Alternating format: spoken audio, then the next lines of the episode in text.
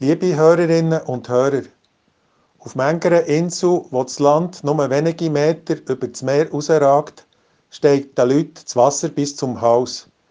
Gäng wie fließiger brannte das Meer in den letzten Jahren bei Sturm auf ihre Felder. Und so versalzen ihre Böden und es ist für die Leute gäng wie schwieriger, das Land zu bebauen und Ertrag zu erzielen. So fragen sie sich bang, können wir echt bleiben oder müssen wir unsere Heimat verlassen? Diese Menschen haben sich an der vergangenen Klimakonferenz in Glasgow zu wenig Gehör können verschaffen. Indien und China haben auf die Bremse gedrückt. Ihre wirtschaftlichen Interessen haben mehr Gewicht gehabt als die Dringlichkeit vom Handeln, wo viele Wissenschaftler mit guten Gründen fördern.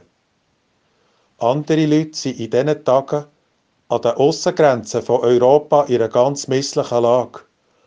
Als Flüchtende werden sie vom ukrainischen Machthaber benutzt.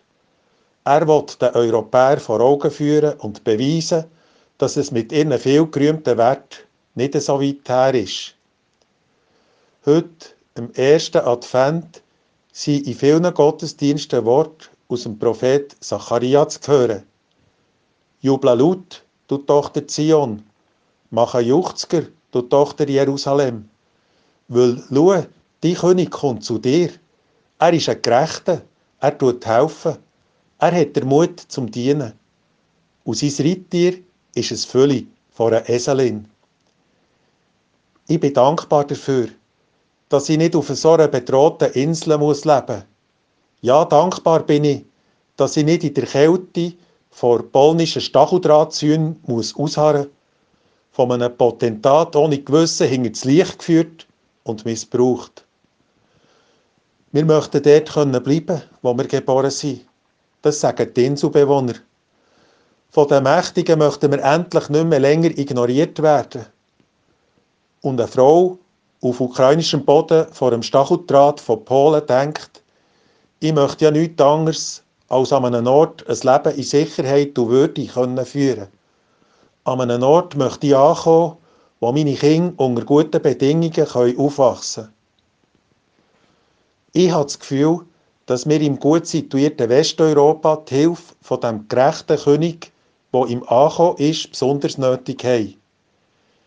Wir tun zwar gängig so, als könnten wir schon ganz anders, wenn wir nur wetten. Aber vielleicht stimmt das gar nicht. Vielleicht sind wir ja bezüglich der Migrations- und Klimakrise so ignorant und verhärtet unterwegs, dass wir ohne die Hilfe von oben so müssen weitergehen bis es dann einmal gar nicht gut rauskommt.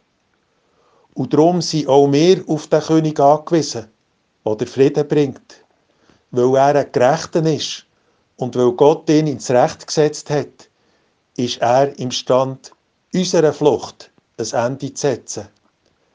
In viel zu mancher Hinsicht tun wir nämlich flüchten vor dem Segen, wo auf dem Tuch vom Gerechten liegt, und vor dem Segen, wo der König durch sein Dienen und Helfen unter uns bewirken Mein Name ist Kaspar Kunz. Ich bin Pfarrer in der Kirchgemeinde Zillis-Schamserberg.